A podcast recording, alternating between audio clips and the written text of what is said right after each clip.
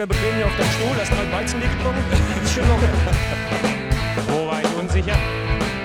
Ich antworte nicht, ich euch sagen? Der am Wochenende ist alles bla bla bla ist das doch.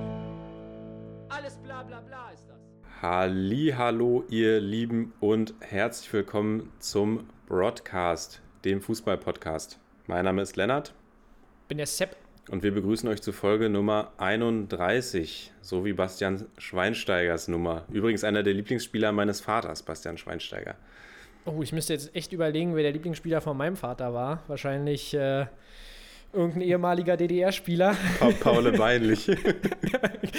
genau, nein, aber auf jeden Fall. Ich glaube, mein Vater war auch immer ein großer Sammer-Fan früher, weil der ja definitiv ja auch aus, äh, aus dem Ostblock stammt, äh, sozusagen.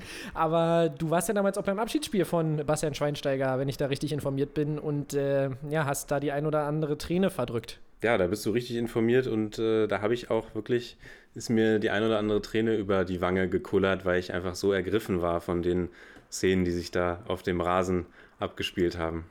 Ja, das glaube ich dir. Das ist ja auch öfter mal so, dass wir hier die Aufnahme stoppen müssen, weil du einfach so gerührt bist von äh, den Aussagen, die ich hier treffe. Von dem, was du sagst, ja. Genau, dass es manchmal einfach unterbrochen werden muss. Und ich, ich hoffe, dass tatsächlich auch äh, du das Osterfest gut überstanden hast und äh, dort auch reichlich beschenkt wurdest. Ja, das habe ich gut überstanden. Hatte ein paar nette Tage, auch schön ein paar freie Tage und hoffe natürlich, dass es bei dir ähnlich aussah. Ja, bei mir sah es ähnlich aus. Äh, da gibt es jetzt gar nicht so viel äh, zu berichten. Natürlich ein bisschen Bully geguckt, aber mir wurde auch das ein oder andere schöne Ei ins Nest gelegt, äh, so wie auch Joachim Löw noch kurz vor Ostern ein wunderschönes Ei von Goran Pandev mitten ins Nest gelegt bekommen hat. Ähm, ja, ich glaube, zum DFB brauchen wir jetzt hier nicht noch einen großen Talk anfangen. Das, man hatte das Gefühl, da kam ein bisschen Euphorie auf, oder? Gegen Island und Rumänien bis man dann gemerkt hat, dass das vielleicht nicht der absolut höchste Maßstab ähm, war. Und da man muss aber dazu sagen, da hat mir Deutschland eigentlich ganz gut gefallen, aber dann hat Yogi die Formation wieder so ein bisschen umgestellt und plötzlich war Nordmazedonien, ja, der Angstgegner sozusagen. Hast du das Spiel überhaupt geguckt oder hast du was Besseres zu tun gehabt? Deshalb, ich bin ganz ehrlich, ich habe es nicht geguckt. Ich kann ja, Ja, ich kann ja mal meine Geschichte dazu erzählen. Ich hatte sie dir vorhin ja, Ja. schon off-Record erzählt, dass du mir dann geschrieben hast, irgendwann Goran, Goran oder Brazzo, hol Goran in den Sturm. Und ich einfach so verplant hatte, dass Deutschland gegen Nordmazedonien spielt, weil es für mich einfach so vom Gefühl her das unwichtigste Spiel des, des Ja. Jahres ist. Ja. Und ich auch, wie gesagt, davon ausgegangen bin, dass Deutschland das Ding gewinnt. Und ich dann für einen kurzen Moment gedacht habe, ich weiß nicht, wo ich da mit meinen Gedanken war, dass Hasan Salihamidzic reagiert hat auf die Verletzung von Robert Lewandowski und, und Goran Pandev an Land gezogen hat, bis ich dann realisiert habe, dass ja gerade Deutschland gegen Nordmazedonien spielt. Und dann, ja, dann habe ich den Braten schon gerochen, habe dann in die Kicker-App reingeguckt und habe gesehen, dass es 1-0 steht. Dann habe ich tatsächlich ein bisschen im Live-Ticker noch mitgelesen, weil es mir tatsächlich meine Zeit echt zu schade war, mir dieses Spiel Ja, anzugucken. Richtig. Und ja, war natürlich komplett begeistert, als dann noch nach dem Ausgleich dann tatsächlich noch das 2-1 für Nordmazedonien gefallen ist. Und mir fehlt jetzt gerade leider auf die Schnelle ein passender Vergleich, aber du sagst es schon, die, die Nationalmannschaftswoche fing euphorisch an nach dem Island-Spiel. Es ebbte dann so ein bisschen ab nach dem Rumänien-Spiel und ja, würde sagen, der komplette Tiefpunkt ist dann erreicht gewesen nach, nach dem Spiel gegen Nordmazedonien. Ja, na, und äh, ich, du kannst dir sicherlich vorstellen, wenn ich hier mit meinem Teamgeist und äh, meinem, meiner Deutschlandfahne auf den Backen vom Fernseher sitze, dann, dann bin ich natürlich am Boden zerstört, wenn, wenn man dann gegen Nordmazedonien verliert. Nein, aber definitiv ganz, ganz bitteres äh, letztes äh, Pflichtspiel vor der äh, Europameisterschaft, die ja ansteht. Und da bin ich wirklich gespannt, mit welchem Kader Yogi da ins Turnier geht, weil, boah, ja, aber da haben wir schon drüber gesprochen, brauchen wir jetzt hier nicht ewig breit reden. Sonst, ähm, ja, was gab es noch Interessantes eigentlich über die, über die längere Zeit? Formel 1 ist gestartet, war ganz interessant, brauchen wir jetzt aber auch, sonst, wir machen ja einen Fußball-Podcast, brauchen wir jetzt nicht drüber reden. Ähm, und auch wenn ich das sehr, sehr gerne verfolgt habe mit deinem Sky-Abo, mein lieber Lennart. Äh, ich bin ja Hänger da immer mit drin als kleiner Parasit. Aber was mir jetzt äh, am vergangenen Osterwochenende aufgefallen ist, ich fühle mich so ein bisschen, als wäre ich im Loop gefangen. Ähm, man guckt die Bundesliga und es gibt einfach so ein paar Dinge, auf die man sich verlassen kann. Und äh, das sind beispielsweise hohe Bälle von Sosa, die äh, Kalajdzic suchen. Das sind Schalker, Schalker Niederlagen. Ähm, das sind Hertaner, die gute Ansätze zeigen und dann doch wieder enttäuschen.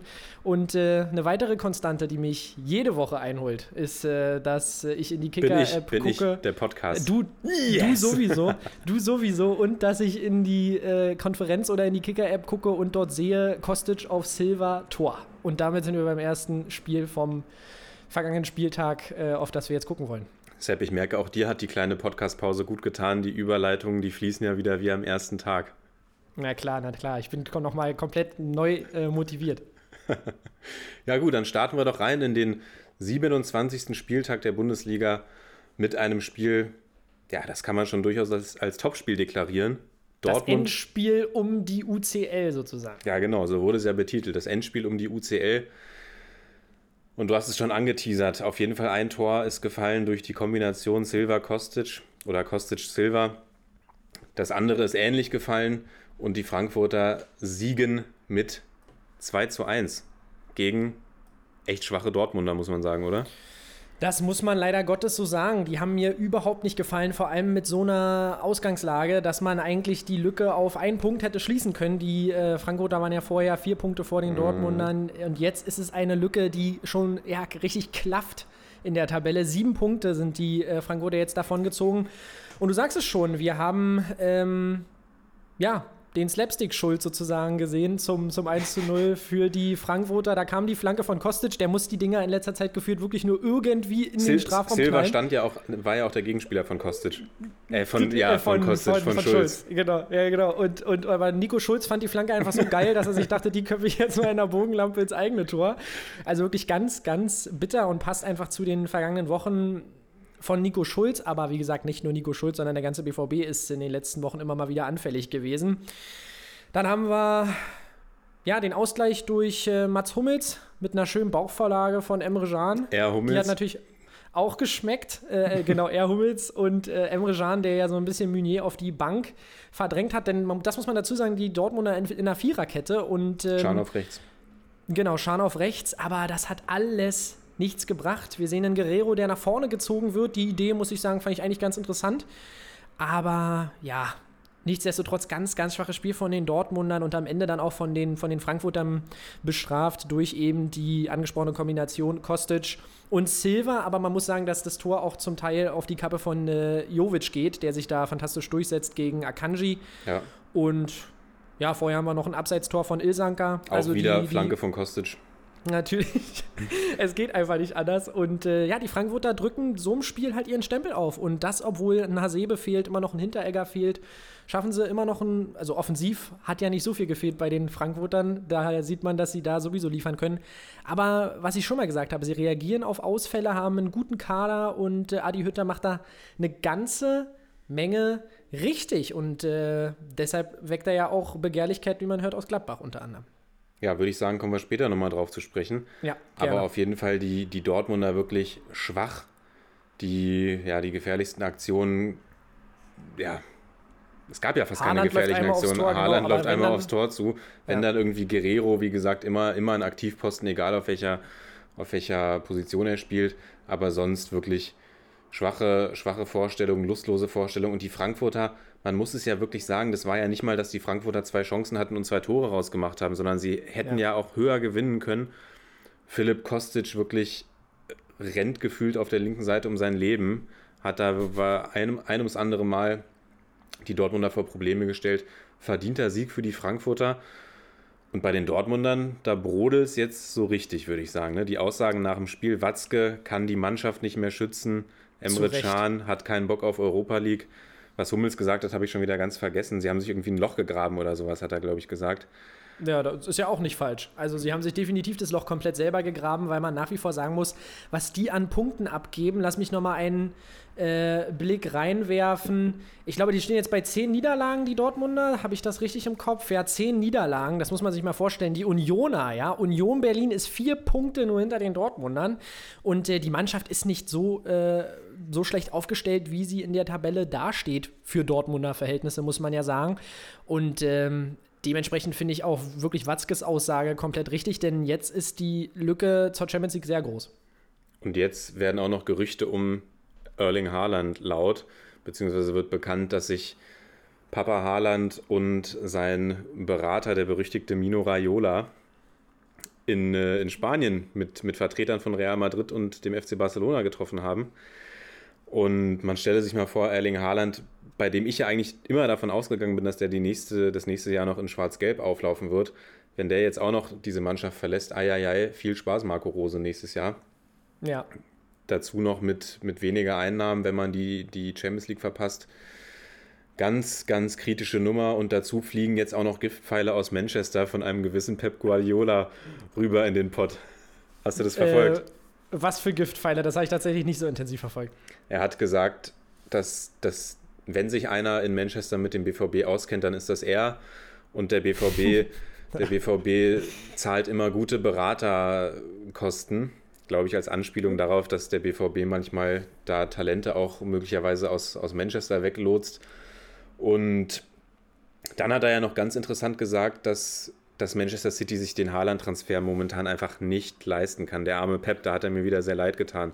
Ja, ja, muss man sagen, da ist so ein, ich meine, so ein Arbeiterverein wie Manchester City, das ist klar, dass die sich so einen Haaland nicht leisten können und da, da bestechen sie ja jedes Jahr wieder durch junge Talente, die aufgebaut werden und äh, da gebe ich Pep komplett recht. Ähm, wahrscheinlich hat er ja auch schon wieder drei Innenverteidiger auf der Liste für 50 Millionen, die er sich holen muss. Nein, also äh, ich gebe Pep insofern recht, dass man schon sagen muss, man hört öfter, dass Dortmund sehr, sehr junge Spieler wo weglotst und dann mit den Eltern Kontakt hat, aber man muss leider sagen, dass das Geschäft ähm, ja, sich bisher für die Dortmunder halt häufig gelohnt hat und dass das so ein bisschen ihre Nische ist.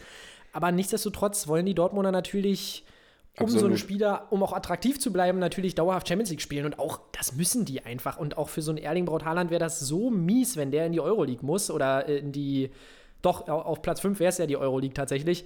Ähm, ja, dass ich mir dann wirklich ganz, ganz gespannt bin, was da passiert in Dortmund. Auch ein Emre Can sagt, er hat keinen Bock drauf, aber der hat ja auch noch lange Vertrag und da weiß ich jetzt nicht, ob da die ganz großen Angebote ähm, reinflattern. Auch wenn er, denke ich, definitiv ein variabler Spieler ist, der schon eine Lobby hätte. Würde ich schon Aber da sagen, wüsste, ich jetzt, wüsste ich jetzt nicht, ob sie den abgeben ähm, müssten, sozusagen.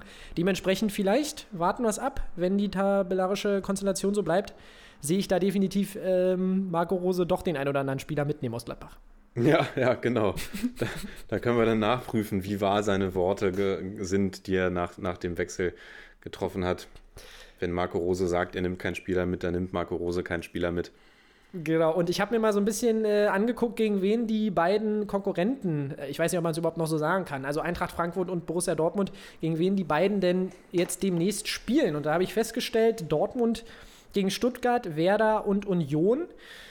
Und das sind ja eigentlich Pflichtsiege, obwohl es gegen Mannschaften geht wie Stuttgart, die definitiv auch mal das ja, Dortmund überrascht letzte, haben in dieser Saison. Letzte, letzte, Hin, äh, letzte Serie, also eine Hinserie der Angstgegner, ja. würde ich sagen. Genau, und Union definitiv eine defensiv starke Mannschaft, also, aber trotzdem sind das Spiele, die die Dortmunder gewinnen müssen, wenn sie überhaupt nochmal Druck ausüben wollen.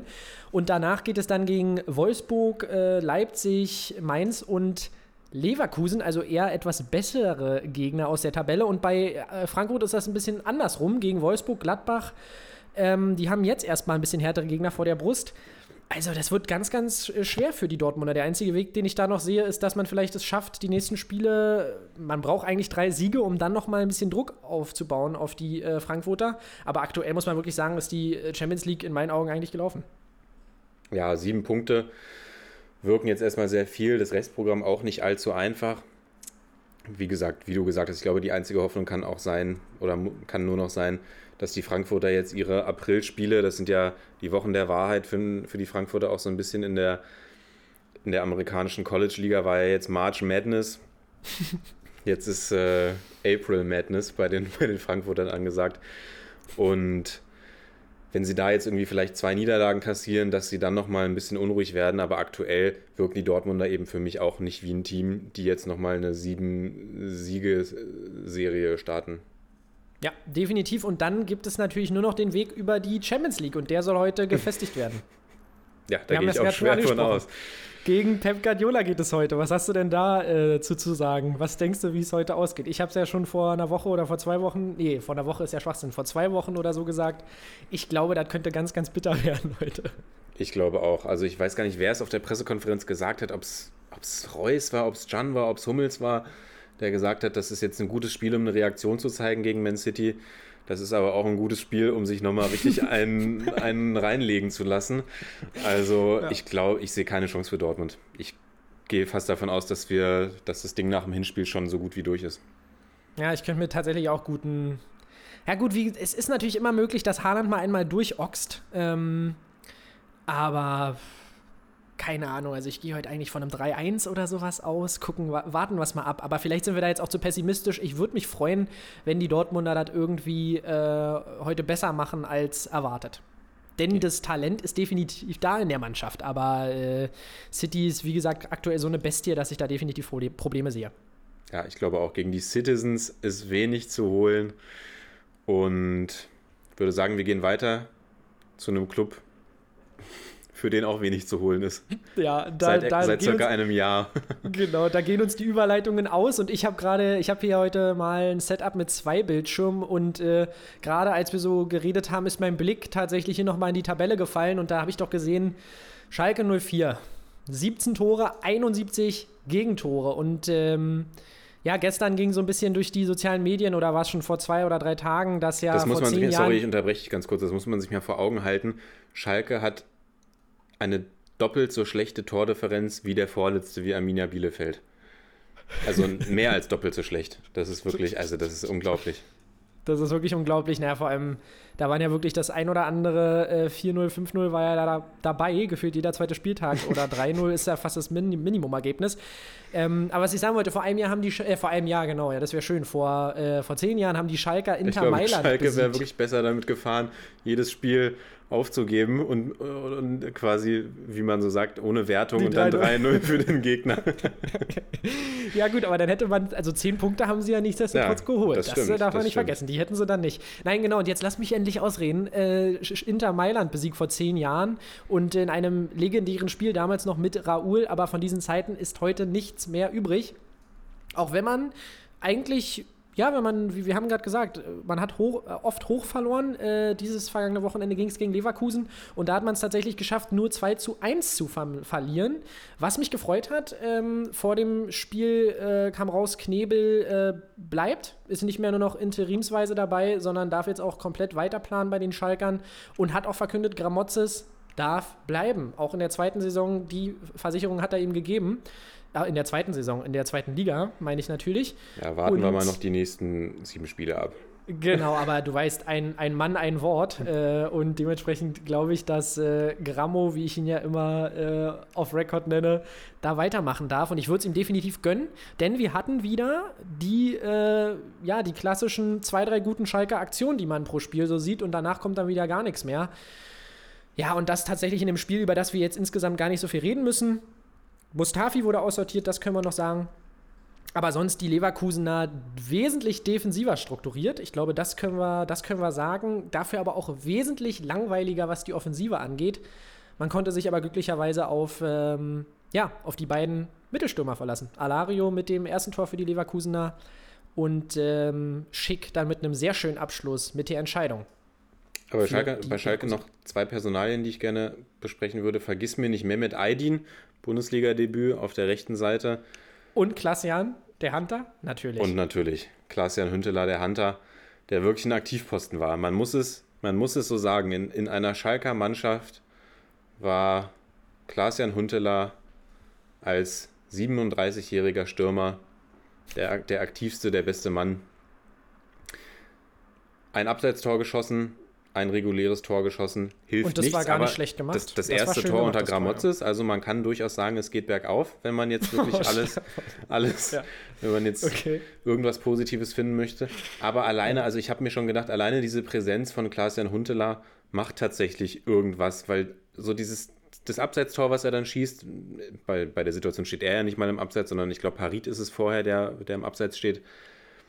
Diese Wege, die er da gegangen ist, auch wenn man jetzt sagt, okay, da, er steht dann quasi vor dem leeren Tor und schiebt das Ding ein, die ist gefühlt bei Schalke vorher niemand gegangen. Und der ist halt einfach ein Goalgetter. Und das zweite Tor oder das, das, das Anschlusstor macht er ja dann auch wirklich stark. Also wer weiß, was gegangen wäre, wenn Huntela jetzt nicht die, die letzten zehn Spiele ausgefallen wäre nach seiner Verpflichtung. Ich glaube auch nicht, dass er Schalke gerettet hätte, aber Schalke ist mit ihm auf dem Platz auf jeden Fall eine andere Mannschaft. Das stimmt definitiv. Seine Erfahrung tut den Jungs gut, aber wie du schon sagst, ich wage zu bezweifeln, dass er da irgendwas gerettet hätte. Ja, ja. Aber definitiv sieht man, dass er, dass er immer noch äh, die Hunter-Gene in sich trägt, sozusagen, und äh, weiß, wo der, wo der Kasten steht, auf, wie man so schön sagt. Äh, aber ja, wie gesagt, der, der Effekt kommt, glaube ich, da auch ein Stück weit leider ja, zu spät. Viel zu Äh, spät, viel zu spät. Da brauchen wir nicht drüber reden. Das, also, wie gesagt, ich habe hier immer noch diese 71 vor den Augen. Die wird, wird mich heute, glaube ich, noch äh, bis in den Schlaf verfolgen. Da gibt es gar nichts mehr zu retten. Und das habe ich ja auch schon vor einer Weile äh, orakelt. Aber da musste man auch kein Fachmann für sein, äh, dass die Schalker das nicht mehr packen werden. Gut. Sonst noch eine Personalie, der, also einmal will ich noch sagen, Demir bei toller Assist auf Alario. Ja, Ganz- es war nicht alles schlecht bei Leverkusen. Ich meine bloß, Ganz, dass äh, ganz die tolle Lever Vorlage. Genau. Und Ja. ja. auch Würz und Schick kommen rein und produzieren quasi das, das 2 zu 1. Und wer hat sie nicht aufgestellt? Wir beide. Ich habe Würz, du hast Schick und wir lassen sie beide schön unten. Und da war sie dann die Co-Produktion. So wie es sich gehört, ganz genau. Genau. Und sonst noch eine Personalie bei Bayern 04 Leverkusen, Rudi Völler hört 2022 auf. Stimmt. Ja, der Rudi, der ist ja quasi hier unser, unser Aufhänger im, Ja. im Intro. Das ist natürlich legendär und äh, das ist, wird, der wird uns natürlich fehlen. Hoffentlich lange, trinkt er dann auch mal ein Weizenbier. genau, ein Weizenbier und eine lange, äh, schöne Karriere, die kann er dann damit ähm, abschließen, sozusagen. Äh, ja, einfach damals, äh, ja, legendärer Bundestrainer, kann man sagen. Also, was heißt, kann man sagen? Definitiv legendärer Bundestrainer. Ja, also Respekt, dass er, mit der Spieler Truppe, dass gewesen. er mit der Truppe ins WM-Finale eingezogen ist. Genau, und man muss auch sagen, schade, dass seine Zeit in Leverkusen nie so wirklich von äh, mit einem Titel irgendwie gekrönt wurde, aber man muss sagen, jahrelang eigentlich sehr gute Arbeit gemacht und auch. Leverkusen immer auf einem Level gehalten, was sehr akzeptabel war und äh, immer in der Spitzengruppe gehalten. Ähm, sozusagen auch, ich glaube, es gab vielleicht mal ein, zwei Saisons, wo sie ein bisschen weiter unten angesiedelt waren, aber Ja. definitiv Unter sich immer wieder aufgepäppelt. genau, und, und äh, dann auch äh, ja, immer wieder neue Spieler entwickelt. Und immer so ein klassischer Ausbildungsverein, der nächste Schritt sozusagen. Und tatsächlich, was ich auch immer sagen muss, seit Jahren, Leverkusen immer eine Mannschaft, bei der ich jetzt, bei der ich sage, egal wo die auf dem Tabellenplatz stehe, stehen, die kann ich mir eigentlich immer gut angucken. Also auch Mhm. immer für Offensivfußball eigentlich gestanden. Definitiv und auch mittlerweile ein absoluter Klassiker der Bundesliga, muss man wirklich sagen. Also ich kann mir die Bundesliga, das ist wie bei Schalke, kann ich mir ohne diese Vereine einfach nicht mehr vorstellen. Aber wie man sieht, es gibt für alles ein erstes Mal. Und äh, damit, denke ich, können wir zum nächsten Spiel gehen. Genau, Wolfsburg gegen Köln. Auch ein Und da Kracher. könnte es bald vielleicht zum ersten Mal die Gisto-Entlassung geben. Wie gesagt, das kann immer ein erstes Mal. ja, das stimmt. Aber das jetzt hieß stimmt. es ja erstmal, erstmal darf er noch bleiben. Und das, obwohl man wieder verloren hat gegen äh, ja, VfL Wolfsburg. Was sind deine Gedanken zu dem Spiel? Wo es äh, war ja ein Kracher. Ja, habe ich tatsächlich relativ wenig Gedanken zu unspek oder relativ unspektakuläres Spiel. Die Wölfe-Verteidigung in der ersten Halbzeit nicht so sicher, wie man sie kennt. Ich erinnere mich da an, die, an, das, an den Jonas Hector-Lattenschuss. Da kann es dann Ja. auch anders ausgehen. Aber sonst danach kam wenig, wenig Impulse, weder von den Kölnern noch von den Dortmundern. Und dann haben wir einfach Wout Weghorst, der sich da durchwurstelt, rüberlegt auf Brekalo, der macht das 1 zu 0. Und nach dem Tor läuft dann die, Ma die Maschine der Wölfe, läuft das Rudel und die Kölner finden eigentlich gar nicht mehr statt. Die Wölfe spielen nur noch auf ein Tor, verpassen es, das 2 zu 0 zu machen. Skiri hatte in der letzten Aktion ja nochmal die Chance, setzt den Kopfball aber gefühlt drei Meter äh, nebens Tor oder übers Tor. Ja. Und dann ist der, der Sieg der Wolfsburger besiegelt, beziehungsweise die Niederlage der Kölner besiegelt. Wolfsburg zieht weiter seine Kreise, ist jetzt in Distanz zu RB Leipzig aufgrund dessen, was im Topspiel passiert ist. Und die Kölner stehen auf einem 16. Rang. Da haben wir sie vielleicht auch nicht gesehen vor ein paar Wochen. Und äh, ja, du hast es gesagt, Markus Gisdol, er kriegt nicht mehr, er kriegt keine Rückendeckung oder nicht mehr so viel Rückendeckung. Es wird von Spiel zu Spiel geschaut, das haben wir ja in der letzten Folge schon gesagt. Und Friedhelm Funkel soll wohl in den Startlöchern stehen. Was hältst du davon? Ja, also ich habe dir schon ganz oft gesagt, äh, Köln fällt mir immer schwer, da Einschätzungen abzugeben. Ich gehe ja davon aus, dass sich äh, Gistol mal wieder, er ist halt einfach ein Überlebenskünstler und er wird sich, glaube ich, gegen Mainz äh, da nochmal aus der Bred- Bredouille ziehen. Sie nennen ihn auch Houdini. Genau, sie nennen ihn auch Houdini. Er zaubert dann plötzlich wieder die drei Punkte gegen den Trend aus dem Hut. Äh, aber ja, Friedhelm Funkel, also der kann halt aus der Mannschaft auch kein Gold machen. Und ich habe letztes Mal schon gesagt, ich bin von dieser Mannschaft einfach nicht so grandios überzeugt. Ähm, ich hatte ja auch schon mal hier gesagt vor ein paar Wochen oder wahrscheinlich vor bald vor ein paar Monaten, dass mir eben da ein klassischer Stürmer fehlt oder beziehungsweise nochmal ein Stürmer, der die Tore für die, für die Kölner macht. Und auch äh, Dennis konnte das nicht liefern. Anderson laboriert da die ganze Zeit rum. Ich glaube, der hofft auf seine Union-Rückkehr. äh, da ist irgendwas auf jeden Fall auch nicht ganz in Ordnung. Und dementsprechend, ich glaube, auch mit Friedhelm Funkel würde es nicht viel besser laufen als mit äh, Gistol. Ist jetzt einfach mal meine, meine Meinung dazu. Weil man dann doch immer sieht, dass Gistol es doch irgendwie schafft, diese Mannschaft am Leben zu halten. Ich fand sie gegen Wolfsburg definitiv in der ersten Halbzeit ähm, auffällig, also überraschend gut, muss ich sagen.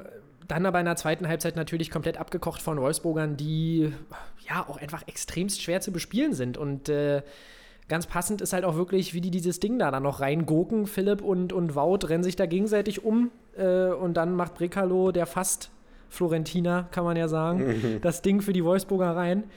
Also, ja, wie gesagt, mit ein bisschen mehr Glück können die Kölner da wieder einen Unentschieden holen und dann äh, hat man nicht so viel, äh, wäre man jetzt nicht auf einer anderen äh, tabellarischen Position, aber der Trend würde wieder ein bisschen besser aussehen. Und ich glaube irgendwie wirklich dran, dass Gistol sich die Saison zumindest noch hält, weil, wo wir bei Held sind, der wird auch mit Funkel nicht äh, da, wie gesagt, den, den Maestro aus dem Hut zaubern, der da Nee. alles rettet. Nee. Also ich bin mal sehr gespannt. Ich glaube, viel könnte auch vom nächsten Spiel abhängen, da bin ich ganz ehrlich. Aber ich glaube, spätestens nach der Saison, egal wie die Saison bei den Kölnern aussieht, ist Gistols Zeit abgelaufen, weil man sich, glaube ich, wesentlich mehr von dieser Zusammenarbeit bei den Kölnern erhofft hat. Das denke ich auch. Und ich würde sagen, das nächste Spiel der Kölner ist gegen Mainz. Das wäre auch das nächste Spiel Mainz gegen Bielefeld, was wir hier durchgehen. Und ich glaube, wenn Köln da verliert gegen Mainz, Sonntag 18 Uhr, dann wird Gisdol auch so seinen Platz räumen müssen, weil dann sind es fünf Punkte Rückstand auf Mainz, die sich ja wirklich mit, mit tollen Leistungen in, der Letz-, in den letzten Wochen da aus, dem, aus der Abstiegszone gezogen haben, punktgleich mit Hertha BSC sind, man glaubt es kaum. Fünftbeste Mannschaft, glaube ich, der. Fünftbeste Mannschaft, glaube ich, der Hinrunden, äh, der Rückrundentabelle. Das muss man sich mal vorstellen. Und wenn die Kölner das verlieren, fünf Punkte Rückstand auf Mainz, ich glaube, dann wird es für Gistol ganz eng. Aber warten wir das lieber mal ab und schauen auf die Mainzer, was sie am Wochenende gemacht haben, oder? Genau, das machen wir gerne und danach geben wir dann noch beide unseren Tipp zum, zum Abstiegskampfkracher ab. Aber erstmal gucken wir auf die Mainzer, wie du schon sagst. Und da muss ich sagen, haben die Mainzer wieder gezeigt, äh, was Bo Svensson da für einen Trend in die Mannschaft gebracht hat. Die sind äh, gut gestartet in das Spiel eigentlich, haben in der ersten Halbzeit definitiv mehr vom Spiel müssen da in meinen Augen auch äh, in, in Führung gehen, schaffen es aber leider nicht. Äh, doch, äh, was, was erzähle ich denn? Äh, schaffen es nicht, in Führung zu gehen in der ersten Halbzeit, aber durch einen berechtigten Elfmeter, wie ich persönlich finde, Ja. gehen sie dann durch Daniel Brosinski ähm, in Führung. Und ja, dann macht es Bielefeld wie eine klassische Zweitligamannschaft und macht so ein schönes, äh, schon einen schönen Abpraller-Nachschuss von, von Vogelsommer rein. Nach und so einem man komplett muss wirklich, verzogenen Freistoß, ja. Genau, äh, und äh, ja, muss man sagen, natürlich war Bielefeld das ganze Spiel über nicht unbedingt äh, offensiv dabei. Die Defensive kann man loben, natürlich wieder mal Ortega, aber auch die Verteidiger haben mir gut gefallen. Aber sie machen es halt, wie es im Abstiegskampf nötig ist und machen aus dem Spiel, was eigentlich nicht gut für sie läuft, zumindest noch einen Punkt. Und äh, bei Bielefeld muss ich immer wieder sagen, finde ich das auch noch in Ordnung, akzeptabel. Und die Mainzer müssen, ja, die Mainzer werden dem vielleicht noch nachtrauern, weil das wären ganz wichtige drei Punkte gewesen und auch in meinen Augen berechtigte drei Punkte äh, für die Mainzer. Ja. Man muss es wirklich sagen, Mainz lässt die Punkte liegen tatsächlich. Hätten das Spiel eigentlich gewinnen können, gewinnen müssen. Es waren die offensiv stärkere Mannschaft. Ich weiß nicht, wie oft ich es noch sagen soll. Stefan Ortega, grandioser Torwart, hält wieder Legende. viele gute Bälle. Und ja, könnte wirklich sein, man stelle sich mal vor, die Kölner gewinnen das jetzt, dann geht Mainz wieder auf den Relegationsplatz. Ich glaube nicht, dass es das Mainzer Team irgendwie umhauen wird, weil die Stimmung ist einfach zu gut. Ich glaube, Bo Svensson hat da wirklich, leistet da wirklich tolle Arbeit. Aber der Sieg gegen Bielefeld wäre natürlich extrem wichtig gewesen. Und so bleibt es spannend im Keller. Bleibt wirklich sehr, sehr spannend von den Rängen 14 bis 17. Genau, und ich finde, mehr muss man zu dem Spiel jetzt auch nicht sagen. Das war alles andere als ein spielerisches Highlight, auch wenn ich in letzter Zeit wirklich die Mainzer wieder lieber gucke, weil einfach man merkt, dass da der Spirit äh, stimmt. Aber dann lass uns doch mal gucken auf das, äh, auf unseren Tipp oder lass uns tippen, besser gesagt. Was, was, wen siehst du vorne bei Mainz gegen Köln?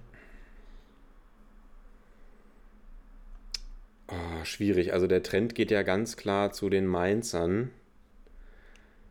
Aber du hast es gesagt, Markus, Markus Gistol Houdini ist immer mal wieder gut für so eine Zauberei. Aber komm, ich sag 2-1 Mainz. Ja, und ich wollte eigentlich 2-1 Köln sagen. Und komm, ich sag, just for fun sage ich jetzt auch mal 2-1 Köln. Ich glaube, dass Gisto sich da wieder raus, Ja, raus ja. ekelt. Ich glaube, die Mainzer machen ein gutes Spiel, aber dann äh, Aber es kommt Kölner wieder Elias Skiri mit, mit dem Genau, Doppelpack um die Ecke. Es kommt entweder Skiri oder Wolf oder irgendeiner und, und, und, und sch schludert da ein Ding rein. Und auch Jonas Hector hat mir jetzt nämlich im letzten Spiel gut gefallen gegen die Wolfsburger. Deshalb, angeführt von Jonas Hector, sage ich, wird das ein 2 zu 1 für die Kölner. Du sagst 2 zu 1 Mainz und dann haben wir doch einen brisanten, äh, einen brisanten Zweikampf hier sozusagen zwischen uns beiden. So, wo machen wir weiter? An welchem der, der, Schauplatz? der läuft ja auch gerade auf Instagram. Du hast da ja eine ganz brisante Umfrage gestartet. Oh, jetzt wo du es jetzt, wo du's sagst, wollen wir mal reingucken, wie, bei wie viel wir gerade stehen. Äh, bisher ist die Tendenz ganz klar Team Sepp, mein Lieber. Ach also je. verfolgt uns, verfolgt uns auf dem, äh, auf unserem Instagram-Auftritt, äh, Broadcast der Fußball-Podcast oder Broadcast.fußball-Podcast. Und äh, da bekommt ihr dann ja, wahrscheinlich erst morgen die Auswertung, denn wir wollen das ganze Ding ja 24 Stunden laufen lassen, damit äh, die Niederlage für Lennart noch viel schlimmer wird. So, wo machen wir weiter, habe ich dich gerade gefragt. Ja, da muss ich mich jetzt aber ganz, ganz ins Zeug legen. Nächstes Spiel Augsburg-Hoffenheim. Und das ist Oh, ja na, das wirklich. ist natürlich ein, das ist ein Spiel, wo man brillieren kann, mein Lieber. Dann das leg mal los. Das ist natürlich ein Spiel, ich glaube, wenn ich ein Spiel nennen müsste, das mir, das mir komplett Das- egal ist, dann ist es Augsburg gegen Hoffenheim. Also sagen wir mal so, bei der aktuellen Tabellenkonstellation. Ja. Beide, ja, beide im Mittelfeld, beide gehen wir mal davon aus, dass sie nicht mehr, nicht mehr relevant in den Ab Abstiegskampf einsteigen werden. Und ja, die Hoffenheimer haben wir schon gesagt. Ich weiß gar nicht, was ich zu den Hoffenheimer noch, noch sagen soll. Die Saison ist einfach abgeschenkt. Das Ja, sieht man dann auch an, solch, an solchen. Spielen gegen den FCA und Augsburg. Ja, gaunert sich wieder zu drei Punkten. Wenn ich mir angucke, die haben eine Tordifferenz von minus 12 und stehen aber bei 32 Punkten. Bei den Hoffenheimern Kramaric fehlt nach der Länderspielpause. Und Ist ja klar, ohne neuen Verletzten geht es ja nicht Und- für Hoffenheim. Genau, und Hoffenheim wirkt einfach recht schläfrig. Man, man merkt ihnen die Belastung durch die Länderspielpause auch an. Da habe ich eine Frage für dich, Sepp. Was denkst Ja. du denn, wie viele Hoffenheimer waren auf Länderspielreise und wie viele Augsburger? Ähm. Eieiei, schwierige Frage. Also ich sag mal, also ganz ehrlich, bei Augsburg, da fallen mir nicht so viele ein. Da sage ich jetzt einfach mal drei Leute. Vollkommen richtig. Was ist komplett richtig? Ja. Geil. Das habe ich jetzt, ich, ich wusste auf jeden Fall, dass Ruben Vargas auf Länderspielreise war. Aber die anderen beiden, weißt du, wer es war noch, außer der Ruben Vargas? Oder weißt nee, aus dem Kopf weiß ich Okay. es jetzt auch nicht. Ja, weil ich müsste jetzt auch überlegen, wer es noch sein könnte, tatsächlich. Wahrscheinlich Gregoritsch, oder? Kann ich mir vorstellen, dass der bei den Ösis dabei war? Könnte sein. Das kann ich mir sehr gut vorstellen. Und äh, dann, ja, und bei Hoffenheim, sag ich jetzt mal sieben, Zwölf, zwölf tatsächlich. Zwölf Leute, okay, na da siehst du, wo die ganzen Verletzungen herkommen. Und äh, wir haben ja schon oft gesagt, da brauchen wir jetzt gar nicht bereitreten. Die Hoffenheimer haben eine gute Mannschaft. Und ich muss auch sagen, du hast es gesagt, es ist ergaunert. Da brauchen wir nicht drüber reden. Aber es war tatsächlich mal, zumindest der Pass von Vargas und sowieso die ganze erste Halbzeit von Vargas war definitiv äh, geil. Also das hat mir bei den Augsburgern mal, mal gut gefallen. Also den Jungen habe ich gerne zugeguckt. Und äh, da haben wir wieder die klassischen drei Punkte für Heiko Herrlich, die, mal, die er ab und zu mal mitnimmt und damit Augsburg in, äh, den, ja, in der absoluten Bedeutungslosigkeit der Bundesliga hält. Und ich denke, jetzt können wir auch wirklich mal sagen, Augsburg ist safe, oder? 32 Ja, Punkte, ja, ja. 9 Punkte Vorsprung auf den Relegationsrang. Da wird jetzt nichts mehr passieren, oder? Ja, das glaube ich auch nicht. Ich glaube, auch für Hoffenheim wird es da nicht so eine großen Ich Probleme meine, sie haben ja die geben. Hoffenheimer überholt in der Tabelle jetzt. Ja, auch wenn ich mal sagen muss, ja gut, wenn wir mal schauen, fünf Punkte sind es auch nur für die Hoffenheimer. Mainz, also Mainz hat sich wirklich so stark zurückgekämpft, das muss man wirklich mal sagen, also fantastisch. Ähm, wenn ich das jetzt hier nochmal so sehe. Ja, weil bei den Hoffenheimern, mir ist irgendwie gefühlt, haben wir vor einer Woche, also vor zwei Wochen, äh, darüber gesprochen, dass die Hoffenheimer einen guten Job machen, aber die haben die letzten drei Spiele verloren. Was sagt man dazu? Also müssen sie vielleicht doch nochmal aufpassen, vor allem wenn der Kramer jetzt noch länger fehlt. Wie lange fehlt der? Also Der, Kramaric, ach, der Kramaric. ja. Ich glaube, der hat eine Sprunggelenksverletzung, Aus, Ausfallzeit äh, unbekannt, aber ich, ich hoffe, dass es jetzt nicht allzu schlimm ist, auch für mein Kickbase-Team. Und äh, ja, Hoffenheim, wie sagt man so schön, die sind, glaube ich, einfach lost.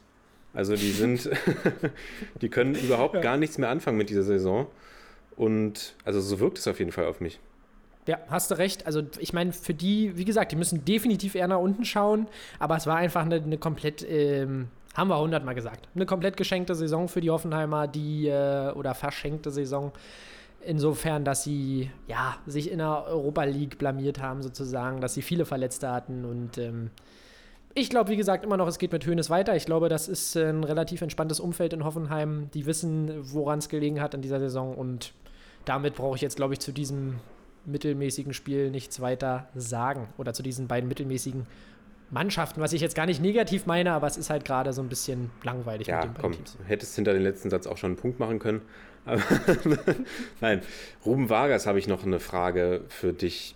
Was Ja. denkst du, sehen wir denn nächstes Jahr noch in Augsburg oder weckt der Interesse von Clubs mit höheren Ambitionen? Das ist nämlich das, was ich so gedacht habe, als ich ihn, also toller Pass, wie gesagt, auf, auf André Hahn. Das, das Tor macht er selbst auch gut, nach einem schönen Caligiuri-Pass muss man sagen, aber wie er den reinmacht, auch wirklich gut. Ich habe mal geguckt, 24 Spiele diese Saison, fünf Tore, drei Assists. Der spielt keine schlechte Saison. Und Ja. was denkst du, wird der, sehen wir den nächstes Jahr noch in Augsburg oder wenn nicht, wo würdest du ihn denn gerne sehen? Bei Union natürlich. ähm, ja, er spielt jetzt natürlich keine Hammer-Saison, aber ich weiß schon, was du meinst. Der ist auf jeden Fall einer der, oder beziehungsweise ab und zu mal einer der auffälligeren Spieler bei den Augsburgern. Was mir sehr gut bei ihm gefällt, ist, ähm, ja, sein Einsatz jetzt im letzten Spiel hat mir fantastisch gefallen. Also ich meine, sein, sein Einsatz im Sinne von, äh, dass er sich komplett äh, zerrissen hat für das Team, ist ja dann in der Halbzeit auch runter, weil er angeblich so äh, zerstört war schon von, von äh, physisch. Ich glaube aber ganz ehrlich, der bleibt noch in Augsburg eine Saison und muss die Leistung nochmal bestätigen, weil mich einfach die, die Stats jetzt nicht komplett vom Hocker hauen. Weil wir haben auch zum Beispiel, wenn du die Stats siehst, musst du auch drüber sprechen, ob ein Demirovic nächste Saison noch in Freiburg ist und so weiter. Und äh, da bin ich, äh, bin ich gespannt, aber ich sehe jetzt da gerade nicht einen größeren, zumindest keinen größeren Bundesliga-Verein, der jetzt sagt, oh mein Gott, ich, ich leck mir jetzt die Finger nach äh, Ruben Vargas. Hm, okay, also Stats sind ja auch nicht alles. Also ich finde ihn als Spieler ja auch grundsätzlich interessant. Nee, Gerade- also bei mir geht es nur um Stats. gerade weil er ja auch, gerade weil er ja auch ein tatsächlich ein guter Kopfballspieler ist. Oder kein schlechter Kopfballspieler ist. Temporeich. Und ich glaube, wo man differenzieren muss, A, Freiburg ist, ist ein anderes Umfeld als Augsburg. Freiburg spielt einen anderen Fußball als Augsburg. Mit Freiburg hast du vielleicht auch etwas höhere Ambitionen als Augsburg, wo du jetzt diesen Vergleich zwischen, zwischen Demirovic und Freiburg und Augsburg und Vargas ziehst. Und ich kann mir vorstellen, also wir haben es ja schon häufiger bei Spielern gesehen. Ich meine, Silas Wamangituka bei Paris FC wird, werden da auch nicht alle gesagt haben, Junge, Junge, der macht in der Bundesliga mal so und so viele Buden. Und ich kann mir vorstellen, dass Ruben Vargas, angenommen, der spielt bei einer Mannschaft wie dem VfB Stuttgart, die Offensivfußball spielen, kann ich mir den auch durchaus da auf der Außenposition gut vorstellen oder auf einer der Offensivpositionen. Aber das war jetzt einfach nur eine kleine hypothetische Spielerei von mir, weil mir die Frage gekommen ist, jetzt eben nachdem er dieses gute Spiel gezeigt hat, du hast schon recht, sehr durchwachsene Saison, aber ich glaube, liegt eben auch daran, dass äh, der FCA jetzt nicht dafür bekannt ist, den La Masia-Fußball aufzuziehen. Ja, definitiv. Äh, Gebe ich dir recht. Und äh, wie gesagt, ich denke wirklich, dass er noch eine Saison bleibt. Auch einfach, ich, ich bin mal gespannt, wie sich der Markt jetzt auch entwickelt. Und ich kann mir vorstellen, dass relativ viele Vereine gerade ganz glücklich sind, äh, relativ viele Spieler gerade ganz glücklich sind, da wo sie spielen. Es, es ist ja auch jetzt für die Spieler natürlich dann auch mit großen Veränderungen für die Familie und so dahinter äh, verbunden. Deswegen glaube ich, dass viele Spieler auch ihren, ihrem Verein erstmal treu bleiben werden und auch ein bisschen abwarten, äh, wie sich die Lage weiterentwickelt. Und ich glaube, da ist man in Deutschland an einer guten Adresse. Deshalb Ruben Vargas, bitte bleib in Augsburg und äh, bestätige deine wirklich im Ansatz oft sehr, sehr guten Leistungen. Und ist ja auch noch ein junger, ein, äh, junger Kerl. Deswegen wirklich aber trotzdem gute Frage, weil spannende Personalie oder spannender Spieler, sagen wir es mal so. Und mit 1,74 Meter wirklich überraschend Kopfball gefährlich. Mach mit den Renato Steffen. so, genau. Äh, das wäre alles, was wir dazu haben. Das war die Konferenz am Samstag, ja.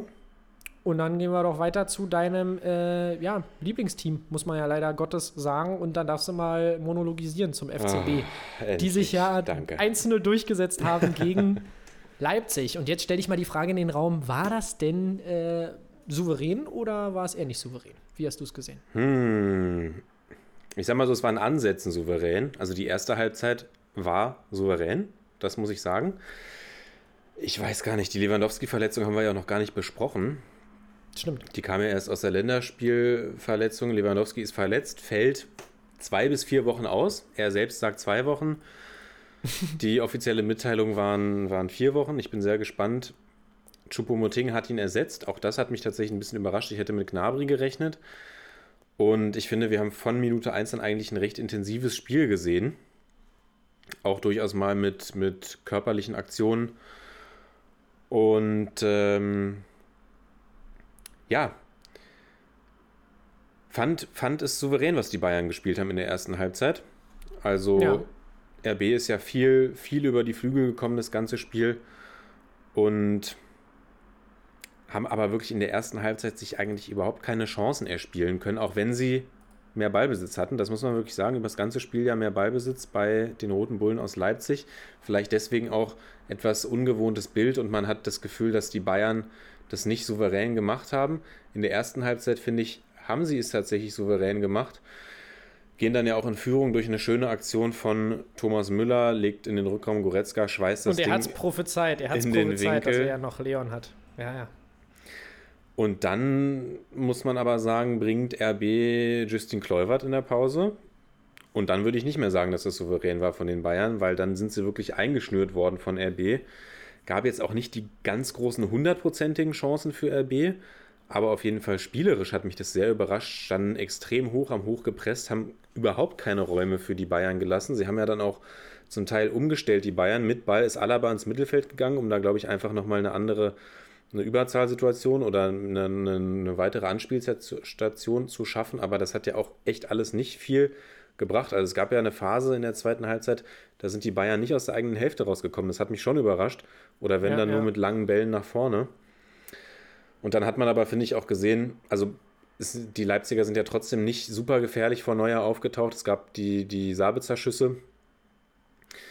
Der eine ja wirklich auch stark gehalten von Manuel Neuer. Junge, der hat aber auch wirklich einen Huf, Sabitzer. Also der haut die Dinger ja wirklich jetzt. Äh, also in der Saison ist es mir jetzt nochmal extrem aufgefallen.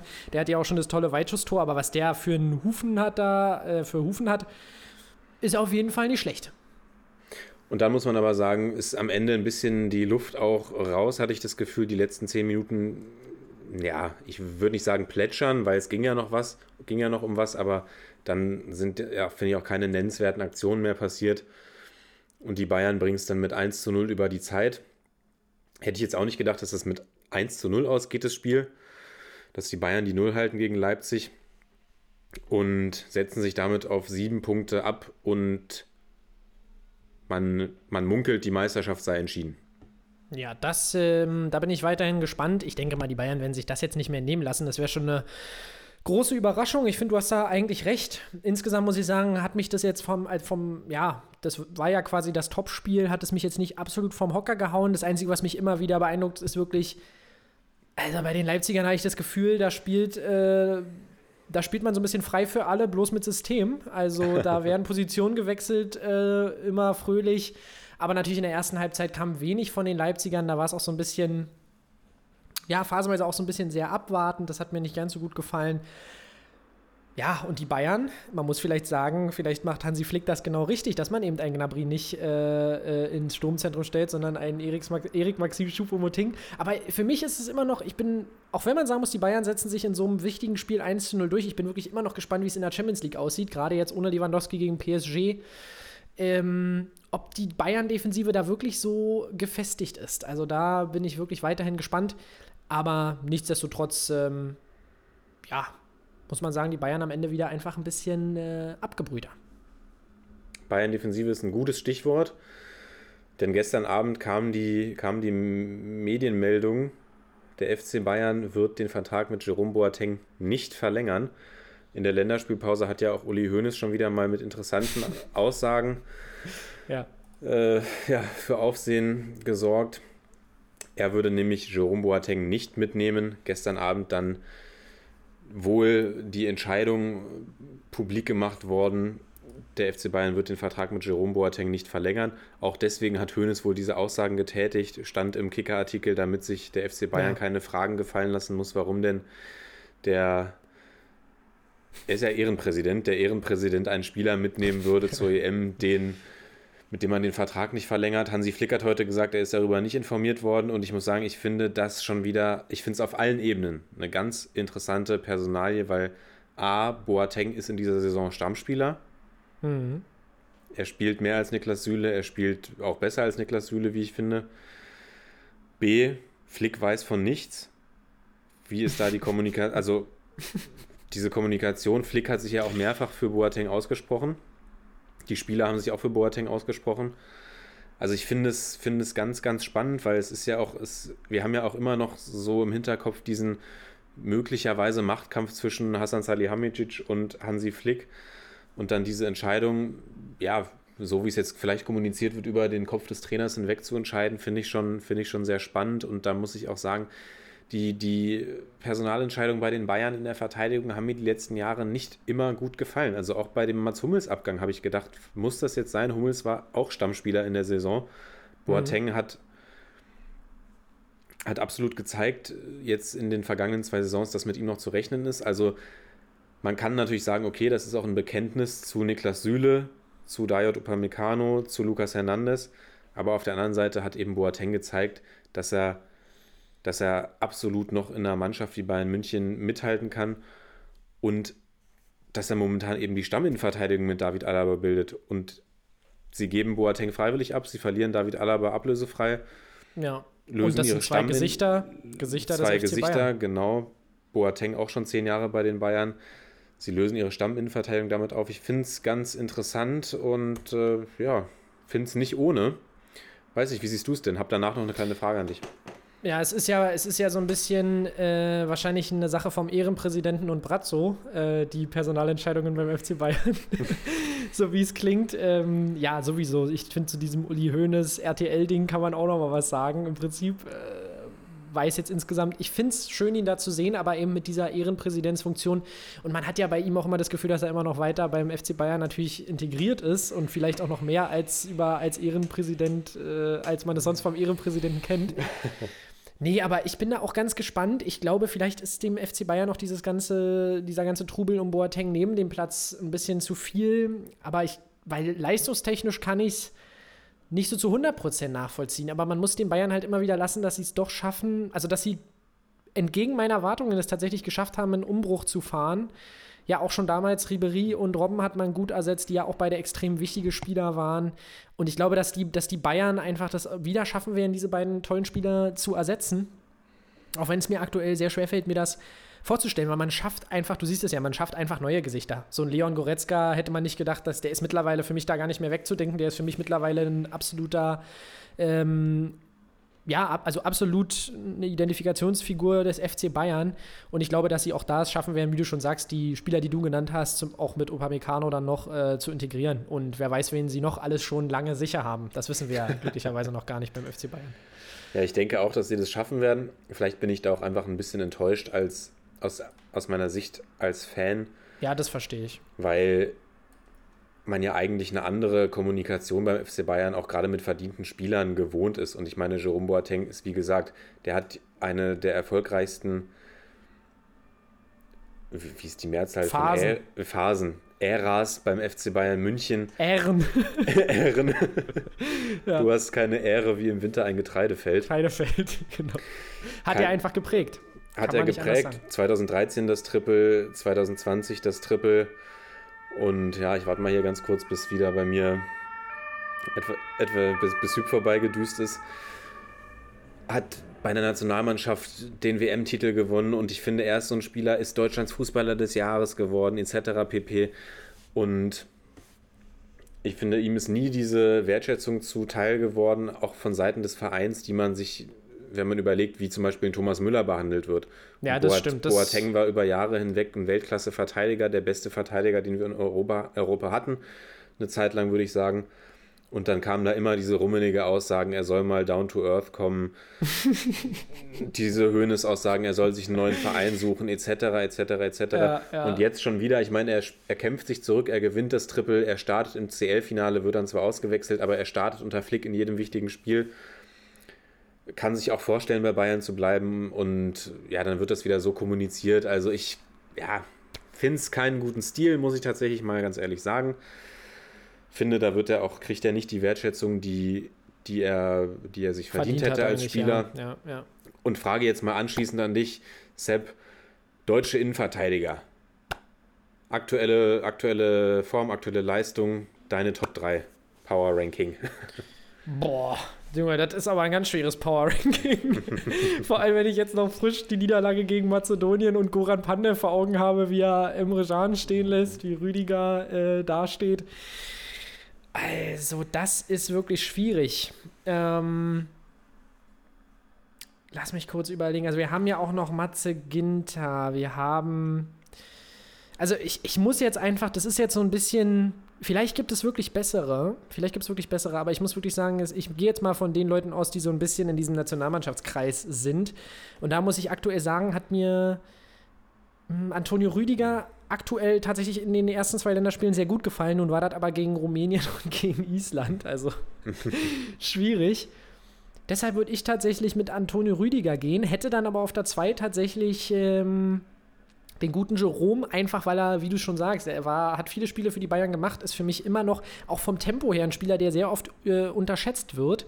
Und äh, ja, dann splittet sich für mich der dritte Platz tatsächlich so ein bisschen zwischen Matze Ginter und äh, Matze Ginter und äh, Mats Hummels. Einfach weil mir beide auch Matze Ginter kann tatsächlich sehr gute Spiele eröffnen immer wieder. Und ähm, ich lege mich jetzt aber mal fest auf, äh, ja, einfach mit der Erfahrung ist für mich immer noch Mats Hummels auf drei, muss ich tatsächlich sagen. Und Emre Can würde ich aus, der, aus dem Ranking ein bisschen rausnehmen, weil der einfach so ein bisschen Mädchen für alles ist.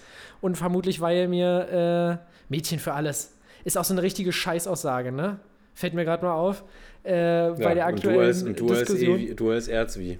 Ich als Erzwie, mir rutscht sowas rein hier in meinen Sprachgebrauch. Äh, nein, ihr wisst ja, was ich meine. Er ist so ein bisschen der, der äh, Mann für alles. Ihr wisst ja, hat ja, kann man ja auch so sagen, kann man so oder so sagen. Ähm, aber dementsprechend würde ich ihn da ein bisschen rausnehmen, weil er für mich auch immer so ein bisschen eher als Sechser, so als Kampfschwein auf gut Deutsch gesagt, ähm, agiert. Deshalb äh, wären das meine Top 3. Wer ist es denn für dich? Also ich bin ja ganz, ja, ganz überrascht, dass du Antonio Rüdiger auf 1 setzt. Ich nehme Matze Ginter auf 3, Mats Hummels auf 2 und mache jetzt einfach einen Case für Jerome Boateng auf 1. Na, ist doch, voll, ist doch vollkommen berechtigt. Ich muss sagen, was mir bei Rüdiger nicht so gut gefällt, um mal vielleicht äh, bei deiner Meinung zu sein, ist, dass mir immer noch so wirklich der letzte Schritt aufs absolute Top-Niveau fehlt. Aber ich muss tatsächlich sagen, aktuell gefällt mir, äh, was, was bei Chelsea passiert, gefällt mir auch, was er in der Ja, Nationalmannschaft, wie 2-5 gesagt, gegen West, Brom, West Bromwich Albion kann nicht jeder verlieren, das stimmt. Da habe ich auch schon wieder so feierliche Memes zu Allardyce gesehen. Ich weiß gar nicht, dir die geschickt.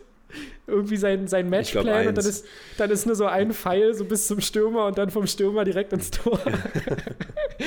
äh, ich, ich, da verstehe ich auf jeden Fall deine Kritik, äh, aber da muss man ja auch die rote Karte natürlich mit ins, ins, ins Spiel holen, die es da gab.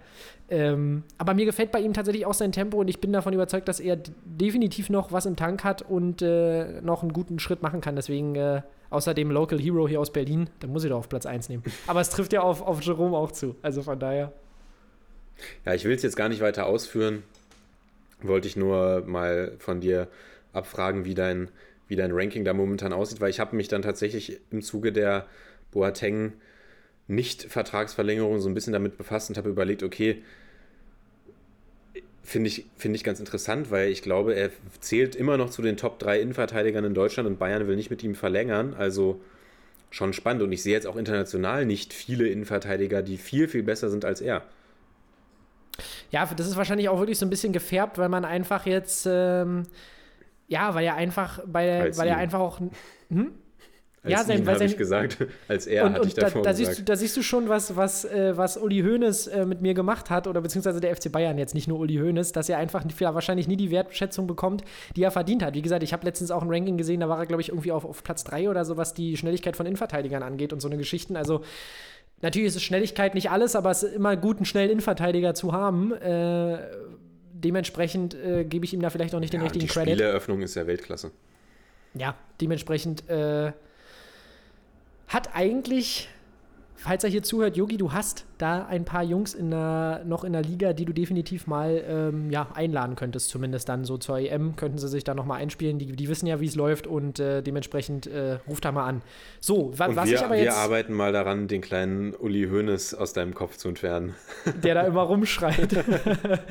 ähm, nee, genau, sonst muss man sagen, vielleicht ist ja dann für Boateng äh, Paris Saint-Germain die richtige Adresse. Nee, da bin ich ganz äh, gespannt, wo Boateng hingeht.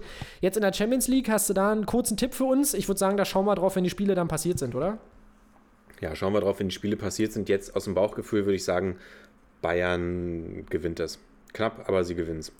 Okay, ähm, ich, mir fällt es ganz schwer. Ich sag mal unentschieden. Ich sag mal jetzt einfach aus dem Bauch heraus mal wieder 1-1. Äh, und dann haben wir, aber was ich wirklich nicht kleinreden möchte, ist die Leistung der, der Leipziger in der zweiten Halbzeit. Man muss wirklich sagen, da waren sie definitiv, ähm, haben sie auf jeden Fall die Bayern gut ein bisschen reingeschnürt, auch ab und zu.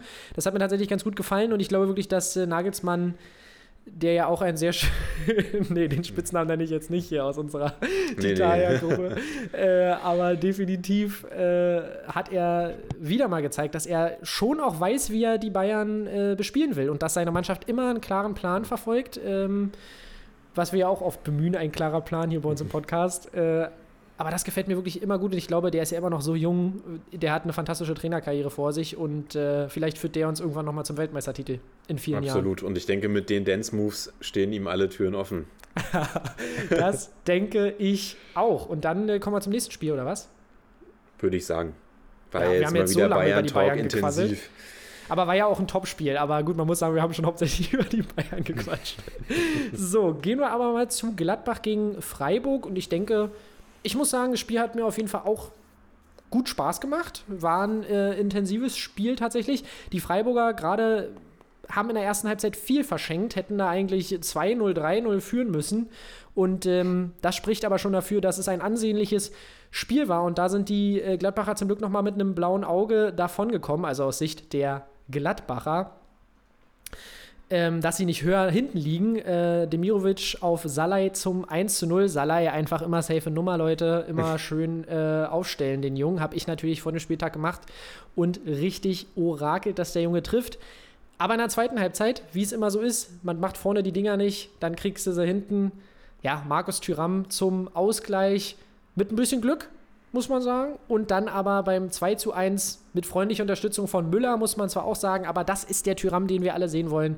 Mit Tempo, den Ball vorgelegt, dann reingeschoben und äh, ja, der Junge läuft langsam wieder ein bisschen heiß. Hat mir in den letzten Wochen definitiv besser gefallen nach seiner äh, Spuckattacke, wo er sich ja so ein bisschen selbst ins Abseits gestellt hat.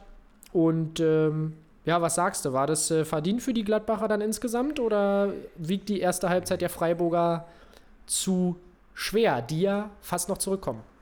Dann aber ein Tor aberkannt bekommen, kurz vor Schluss. Also wenn man auf die Spieldaten schaut, kann man schon sagen, dass es ein verdienter Sieg ist für die Gladbacher. Wenn man jetzt die Torschüsse bemüht, 19 zu 10 für Gladbach. Aber ich, also ich habe dann immer noch die, die Freiburger Chancen eben im, Mhm. im Kopf. Also gerade Lukas Höhler. Ich ja, oder weiß auch nicht, ob Salai, der alleine aufs Tor zuläuft und Ja. eigentlich querlegen kann oder.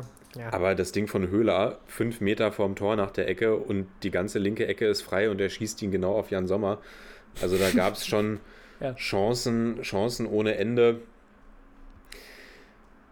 Ja, die Gladbacher, finde ich, gewinnen nicht durch spielerische Klasse, schaffen es aber mit dem Druck umzugehen, der vor dem Spiel ja auf jeden Fall auf ihnen gelastet hat. Es war ja ein, sie waren ja nur einen Punkt auseinander. Und ja, Marco Rose trifft da anscheinend die richtigen Töne in der Halbzeitpause. Die Frankfurter, äh, die, die Gladbacher drehen das Spiel. Ja, hätte, hätte in beide Seiten ausschlagen können. Wie gesagt, Schlotterbeck schießt ja fast noch den Ausgleich in der Nachspielzeit, der dann aberkannt wird. Und ja, die Gladbacher waren ihre Chance darauf, doch nochmal ins internationale Geschäft einzuziehen. ja. Und du hast es vorhin schon mal angesprochen, die, die Chancen, dass Adi Hütter, der, der Coach, der Nachfolgecoach von Marco Rose werden soll, scheinen gestiegen zu sein. Oder es wird gemunkelt, er selbst hat es ja dementiert. Aber ich bin mal sehr gespannt. Wie, wie siehst du denn diese Personalie? Also, ich muss mal ganz ehrlich sagen, ähm, wäre natürlich für Gladbach eine tolle Personalie und äh, wäre natürlich mal wieder ein absoluter Move von äh, Max Eberl. Der würde zu ihm passen als Topmanager dieser Liga, der ja nun mal ist. Und vielleicht, ja, vielleicht, jetzt meine These, vielleicht merkt ja auch Adi Hütter, was da im Hintergrund rumort bei Frankfurt, äh, auch mit Bobic, der ja weg will und so weiter, dass er da vielleicht gar nicht so, ja, so wenig Interesse zeigt. Aber aktuell, ähm, und das jetzt nicht nur wegen der Tabelle, sondern auch vom, von, ja, von der Mannschaft, die die Frankfurter da beisammen haben, müsste er eigentlich da bleiben. Und auch wenn, jetzt hat er die Champions League quasi klar gemacht, kann man fast sagen, gegen Dortmund zeigt, dass er auch gegen Top-Teams gewinnen kann, der muss eigentlich in Frankfurt bleiben. Das wäre meine Meinung jetzt äh, einfach für seine weitere Karriere. Aber wie gesagt, man, wir wissen nicht, was da im Hintergrund bei Frankfurt los ist. Da ist gerade, spielerisch läuft da einiges gut zusammen, aber da gibt es ja, ja Veränderungen, die die Weichen dann vielleicht wieder in schlechtere Zeiten stellen könnten. Aber wir wissen es nicht. Ja, wir wissen es nicht genau. Ich würde, für die Gladbacher wäre es sicherlich auch ein, ein grandioser Transfer er hat gesagt, ich bleibe und danach hat er nochmal gesagt, ich bleibe bei dem, was ich gesagt habe oder stehe dazu, was ich gesagt habe. Ja, ja jetzt lässt sich natürlich in ich bleibe eine Menge rein interpretieren. Wie lang bleibt er denn? Ja. Hm. Aber ich, das ist so, wie ich die Aussage auch noch, ich, ich meine, das sogar gesehen zu haben, das wirkte schon sehr so, dass er sich sicher ist, dass er in, in Frankfurt bleibt. Und das hm. wäre natürlich ein absoluter Move. Ich weiß gar nicht, ob das vor dieser ganzen Thematik um, um Bobic war, aber ja, wie gesagt, da bin ich ganz gespannt. Das wäre natürlich ein, ein absoluter Bruch. Genauso wie der Bruch von Marco Rose kommen wird, wenn Markus Thuram nächste Saison für Dortmund aufläuft. ja, wir, wir behalten es im Auge, es bleibt spannend. Und wir hatten ja wirklich schon viele Namen auf der Liste bei den Gladbachern. Ich bin wirklich, bin sehr gespannt, wer es dann am Ende wird. Ja, die wird. lassen sich nicht in die Karten gucken. Ich hoffe nur, es wird nicht Urs Fischer, mein Lieber. Dann äh, gibt es aber hier ganz große Probleme. Nee, sonst, ähm, weiß ich nicht, was haben wir zu dem Spiel noch zu sagen? Ich hatte gerade noch eine Sache im Kopf, die habe ich jetzt aber vergessen. Dann würde ich sagen, war es auch nicht so wichtig und wir gehen genau. weiter. Dann gehen wir weiter und zwar zu einem Spiel, wo wir jetzt auch nicht ewig drauf rumreiten müssen, wenn wir mal ehrlich sind. Und zwar VfB Stuttgart gegen Werder Bremen. Ja, was wollen wir dazu sagen? Ich habe es vorhin gesagt, ich bin ein bisschen ja. ge ge gefangen im Loop. Ähm, Sosa knallt einen langen Ball in die Mitte. Man sieht wieder ganz genau, wo er den hinspielen will. Und zwar auf den Leuchtturm Sascha Kalajdzic, der das wirklich. Das ist wie mit Kostic. Die knallen die Dinger vorne rein und irgendeiner wird das Ding schon reinmachen. Und meistens ist es Kalajdzic oder Silva. Und ähm, also Silva natürlich nicht beim VfB Stuttgart, Leute, ihr wisst es, sondern Kalajdzic. Aber diesmal war es nicht Sascha, sondern es war der gute Augustinsson. Das war Ludwig. Es war Ludwig, der das Ding auch sehr, sehr unglücklich aufs eigene Tor bringt und Pavlenka, der trotzdem super reagiert. Das muss ich immer sagen, da siehst du eigentlich, also wie die Torhüter halt auch einfach, was die für Reflexe haben, ist eigentlich wirklich krass, auch wenn Pavlenka es nicht mehr schafft, ihn zu halten. Aber stell dir mal vor, da kommt so eine Flanke rein und alle achten auf Sascha Kalajdzic und dann köpft dir dein eigener Mann das Ding aufs Tor und trotzdem schafft das, das Ding fast noch rauszukratzen. Also Pavlenka definitiv auch ein, ein toller Torwart eigentlich, den die Werderaner da haben. Sonst aber Bremen auch wieder insgesamt, das ist einfach offensiv ganz, ganz schwere Kost, die die da ähm, bringen. Und im Endeffekt, ähm, ja, sagt man Arbeitssieg für die Stuttgarter, obwohl die Stuttgarter eigentlich ein Aufsteiger sind und die Bremer eigentlich eine etablierte Bundesligamannschaft, was man ja auch über die über Stuttgart eigentlich weiterhin sagen kann. Die gehören auch zum ähm, Inventar der Bundesliga. Aber insgesamt verdientes Ding trotzdem. Ähm, für die Stuttgarter, in meinen Augen, würde ich jetzt mal so dazu sagen. Würde ich auch so unterschreiben. Beide Teams ja vorher irgendwie ein bisschen unpräzise im Abschluss gewesen. Gab ja doch die eine oder andere Chance, auch wenn es jetzt nicht viele waren. Und die Stuttgarter bleiben mit dem Sieg auf jeden Fall in Schlagdistanz zu den europäischen Rängen. Immer wieder erstaunlich, wo die Stuttgarter in dieser Saison stehen. Zwei Personalien noch interessant. Nicolas Gonzalez hat sich wieder mal verletzt, fällt wenige Wochen aus. Und Gonzalo Castro, bei dem wird über eine Vertragsverlängerung diskutiert. Und, und ich finde, das finde find ich auch berechtigt. Gerade das 1 zu 0 leitet er ja auch wieder ein durch einen schönen Lauf, legt mhm. den Ball dann auf Sosa, der das Ding, wie du schon erwähnt hast, in die Mitte flankt. Und der tut dieser jungen Mannschaft einfach unglaublich gut und ist, ist in seinem doch jetzt etwas höheren Fußballeralter immer noch in der Lage, da immer noch tolle Aktionen für sein Team zu bringen. Also mit, da haben die Stuttgarter auf jeden Fall damals einen sehr, sehr guten Transfer getätigt.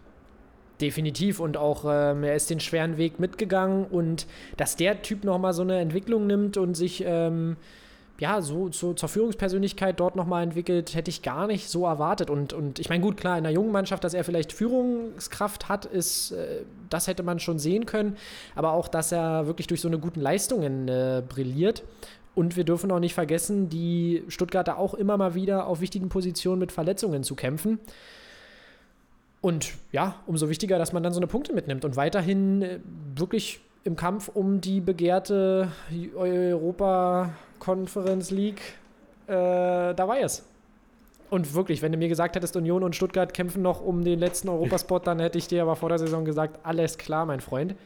Und da muss ich mal ganz kurz die Frage stellen, sag mal, bei dir scheint da die Sonne, oder? Nee. Okay, ist bewölkt, weil bei mir, ich kann dir sagen, aus dem Osten zieht ein Schneesturm auf. Ähm, keine Ahnung, was hier gerade los ist. Hier geht gerade richtig die Post ab, äh, draußen bei mir vom Fenster.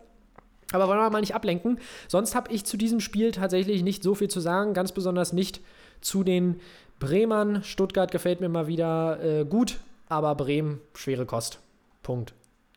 Okay, und glücklicherweise gibt es ja noch ein Spiel, zu dem du sicherlich einiges zu sagen hast, lieber Sepp. Ja. Deswegen will ich dich da gar nicht länger aufhalten. Schieß so, los. Und genau, und jetzt kommt meine Bewerbung für den Textilvergehen-Podcast von Union Berlin. äh, da kann man auch immer gerne mal vorbeischauen. Äh, da gibt es die ehrliche Union-Meinung jedes Mal. Äh, nein, und zwar, ja, das Berlin-Derby, mein Lieber. Und jetzt hast du gedacht, ich hole hier ganz weit aus.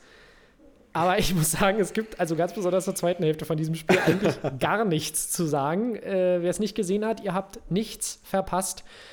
Ohne Fans, sowieso traurig. Ich war tatsächlich noch am, äh, am Sonntag war ich in der Nähe noch der Försterei. Ich war tatsächlich, keine Ahnung, vielleicht noch so, so 200 Meter Luftlinie war ich in der Nähe und, Und es ist einfach Feuerwehr traurig. gezündet. Genau, hab Feuerwehr, ich war's, äh, hab mein ganzes Geld zusammengespart. Nein, nein, Spaß, aber es ist einfach traurig da, wenn man die Gegend ein bisschen kennt und dann steht so ein Spiel an und da ist keine Menschenseele. Es ist einfach traurig und dazu kommt, ihr wisst, äh, wir hier aus Berlin, da sind Familien gespalten äh, zwischen Union und Hertha-Fans und bei mir ist das Osterfest wenn nicht die Pandemie wäre, immer ein großes, äh, eine große Familienzusammenkunft. Und das wäre einfach perfekt gewesen, der Ostersonntag, wo wir uns immer alle treffen, dieses Spiel äh, live zu verfolgen. Tja, und jetzt müssen wir einfach alle Daumen drücken, dass es irgendwann nochmal passiert. Aber die Wahrscheinlichkeit, dass es am Ostersonntag ist, wird sehr, sehr schwierig. Ihr merkt schon, ich rede um das Spiel drumherum, denn da ist in der ersten Halbzeit zumindest so viel passiert, dass Robert Andrich der das 1 zu 0 für die Unioner macht mit einem mit schönen Schuss gegen Schwolo, der ja für den mit Covid infizierten Jahrstein ins Tor gerückt ist. Äh, wie habe ich den Satz angefangen? Ja, Andrich trifft, ihr wisst, was ich meine. Und ja, dann wird mal wieder geschickt eingefädelt von den Hertanern, aber definitiv äh, klares Foul, Elfmeter für die Hertaner. Luke Bacchio trifft und äh, macht das 1 zu 1. Und dann passiert nicht mehr viel. Dazwischen hast du aber noch, vergiss mir dazwischen nicht Julian Ryerson, der das ja, Ding an die Ryerson, der das Ding mal wieder an die Latte schießt, genau, stimmt, den dürfen wir natürlich nicht vergessen.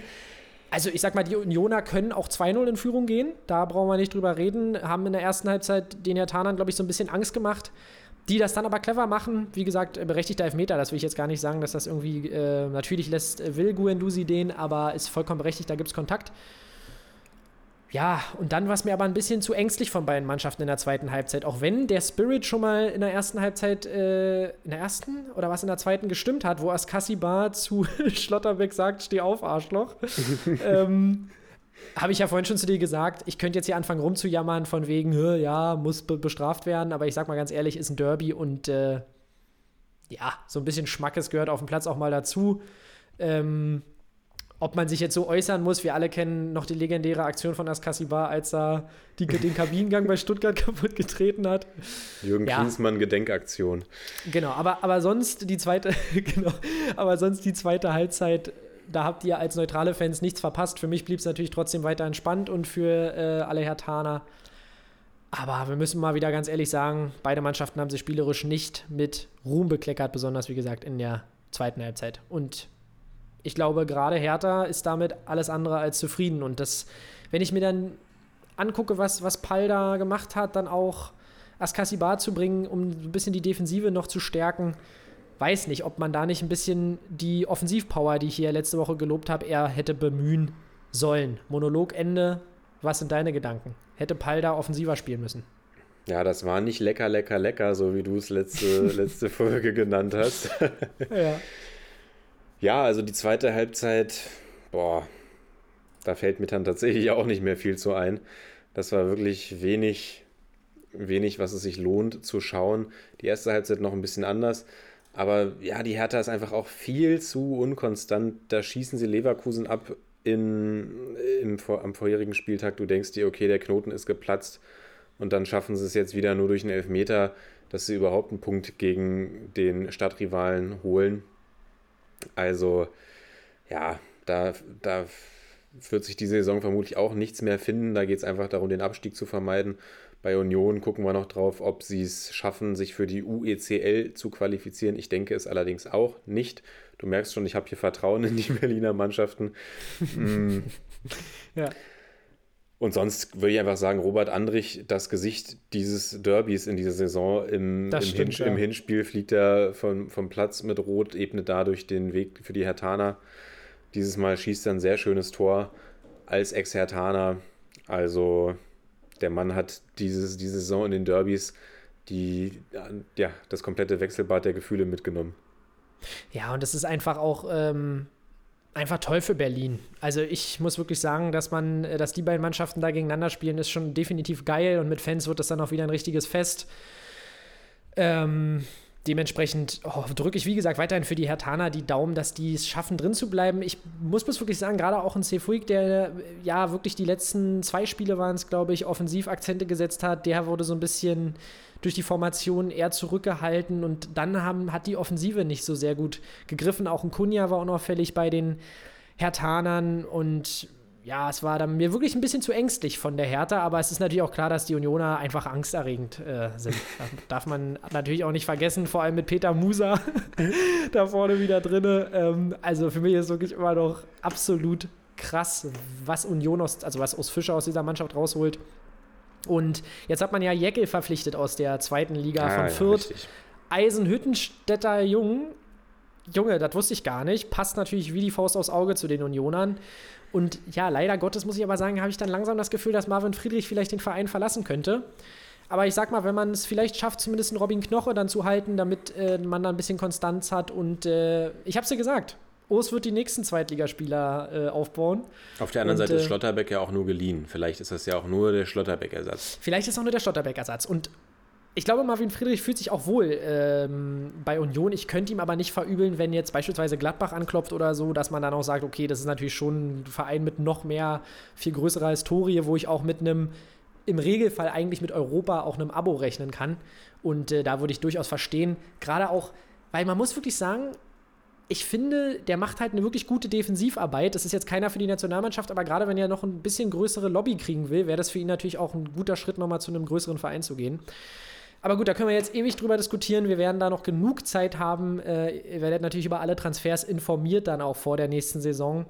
Und, ähm, oder hier im Laufe der Saison, falls da noch was klar wird. Sonst muss ich sagen, brauchen wir jetzt spielerisch über das Spiel nicht viel reden, außer dass es, ähm, ja, dass es halt wirklich schön ist, so ein Derby in der Bundesliga zu sehen und beide Mannschaften äh, ja weiterhin der Liga erhalten bleiben werden. Das, da lege ich mich jetzt einfach mal fest. Ich glaube, Hertha ist einfach zu stark, oder?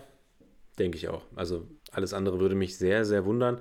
Auch wenn natürlich heute wieder mal neben dem Platz Schlagzeilen gemacht wurden, nämlich Hertha hat seinen Torwarttrainer nach diskriminierenden Aussagen entlassen. Ich habe es nicht rausgeholt. Ich wollte es extra nicht sagen. Ja? Nicht, dass es hier der Hate gegen mich aufkommt, aber äh, ich habe es auch gelesen, ja. Was ist denn da passiert, mein Lieber?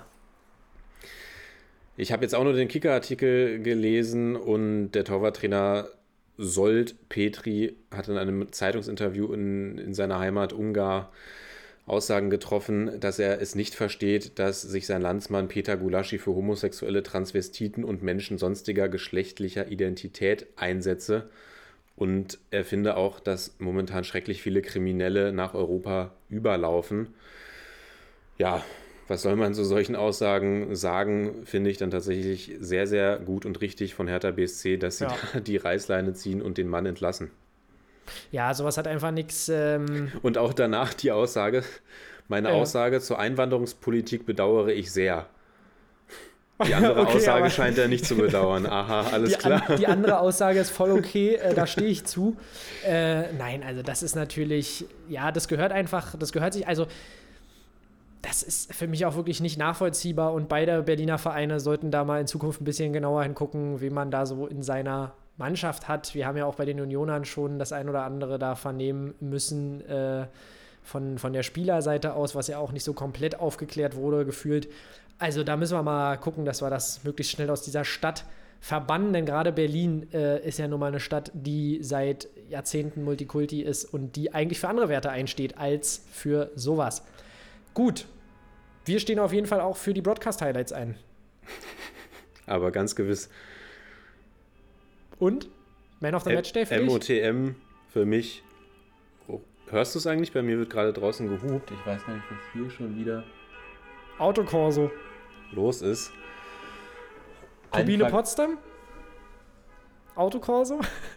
Was Nee. ist da los? Ich glaube, ich glaube Anti-Corona. Viren, Viren frisst Hirn, habe ich gerade Ja. gelesen.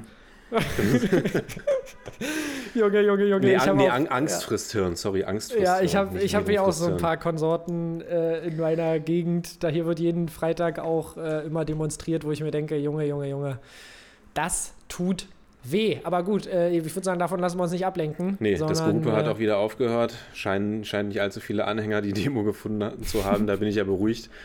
Und ja, ich äh, nominiere Ruben Vargas. Von, Ach, von den, von den. Fuggerstädtern, der komplett Vargas-Trikot ist schon im Einkaufswagen gelandet. Ja.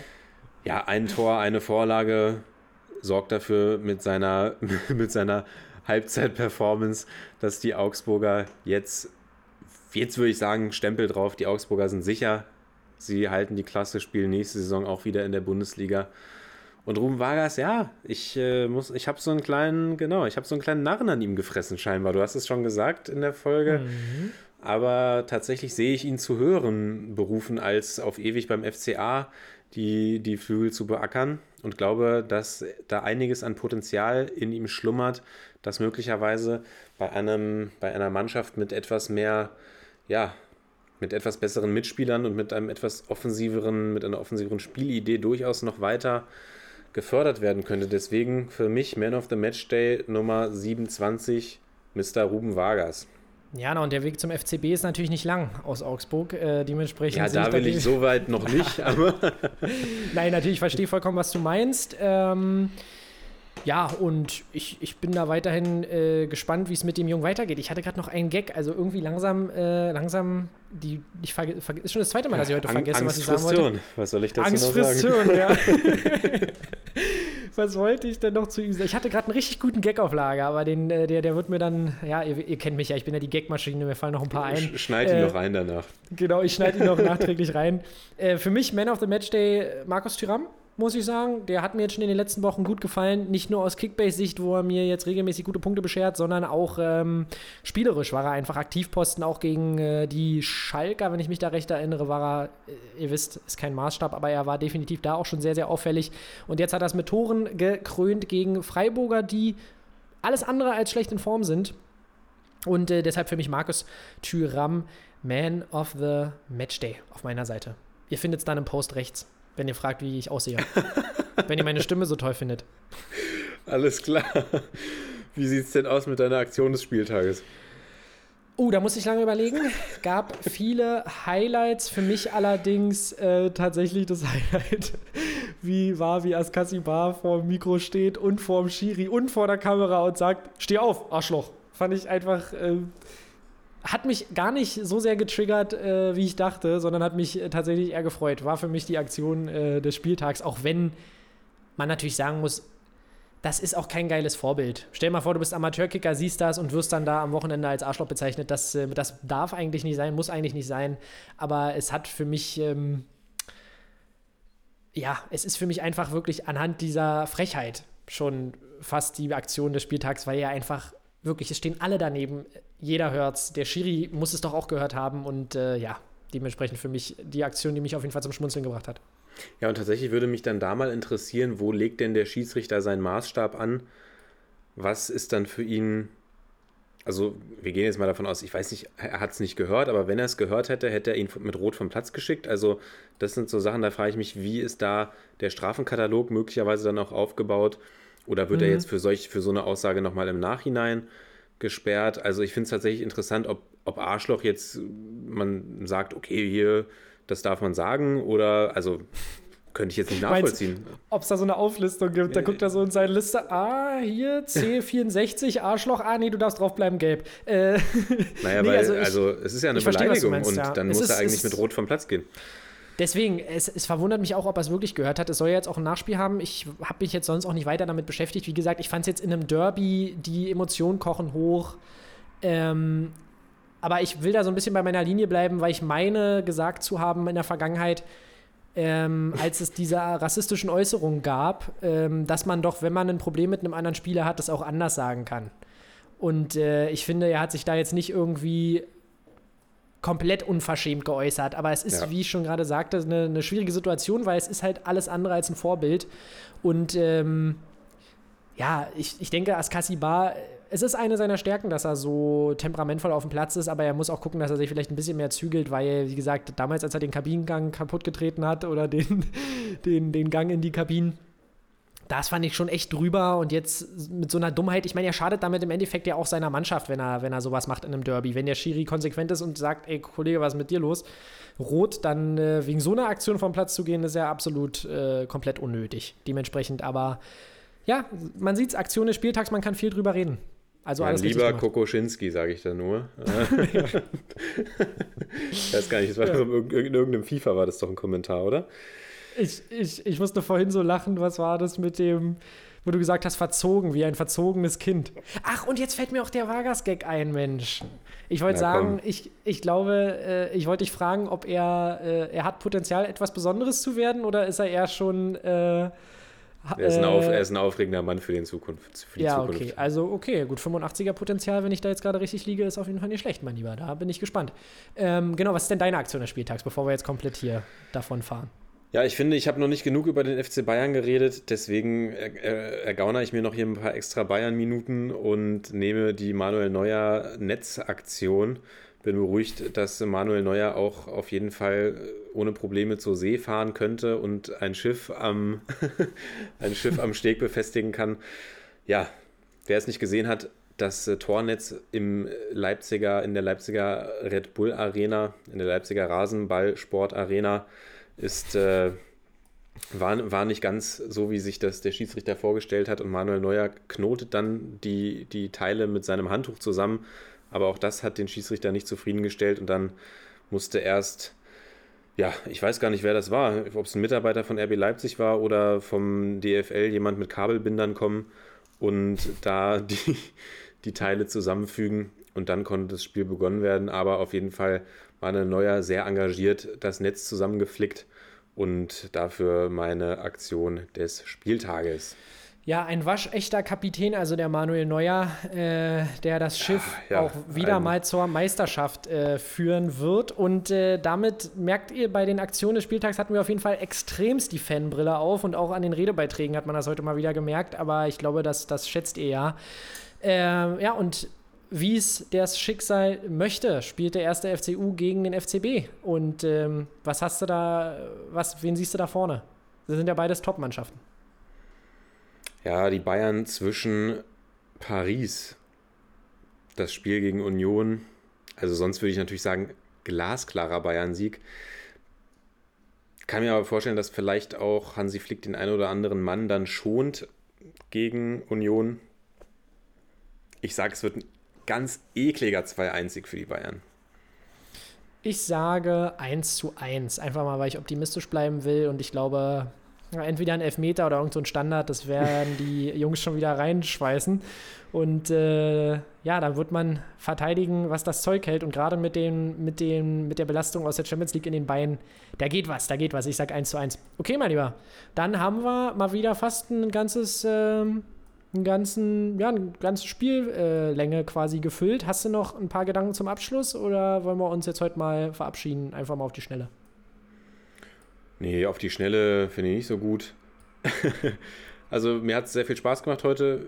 zwei Wochen Pause war ja jetzt dazwischen. Wie geht's dir damit? Wie ging es dir damit? Wie geht's dir jetzt danach? Warst Also, du hyped oder warst du bist ich du, war auf jeden konntest du Fall dich, hyped. Konntest Ich- du dich schwer motivieren heute? Ich bin, ich bin immer hyped. Also ich muss sagen, äh, es ist natürlich, du weißt ja, ich bin ja im Podcast-Business auch aktuell beruflich unterwegs. Äh, dementsprechend ist es manchmal für mich ein bisschen schwer, hier noch äh, daran Freude zu finden, äh, in Ableton reinzugucken, in mein Musikprogramm sozusagen.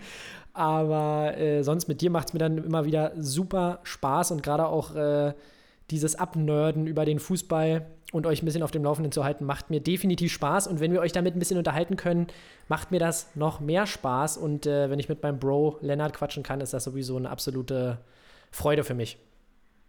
Da geht es mir ähnlich, das kann ich nur zurückgeben. Ich war heute auch sehr, habe mich sehr gefreut, auf die, die Folge aufzuzeichnen. Hat sich ja auch wirklich in den, in den zwei Wochen haben sich ja auch einige Themen bei den Vereinen abseits des fußballerischen Geschehens ergeben. Und ja, das hat mir mal wieder sehr, sehr großen Spaß gemacht und blicke jetzt voller Euphorie auf die letzten Saisonwochen, auf die entscheidenden Wochen auch in den internationalen Wettbewerben. Das wird sehr spannend und ich freue mich darauf, mit dir das alles dann hier im Podcast, im Broadcast auseinanderzunehmen. Ja, definitiv. Ich gucke noch mal ganz kurz in, unser, äh, in unsere Umfrage und ich führe immer noch deutlich. Also, ja. Deutlich Lennart, sogar. Ai, ai, Ja, ai. ich führe aktuell immer noch deutlich. Wie gesagt, die Auswertung gibt es auf unserem Instagram-Channel und äh, haltet uns auch dort die Treue, schaltet weiterhin so stark ein. Wir erfreuen uns immer noch Wachstum, das ist schön und werden ähm, ja nicht aufgeben, bis wir der größte Podcast in Deutschland sind. Das ist ganz klar. Alles klar. Macht's gut, ihr Lieben. Ciao. Bis dann, ciao.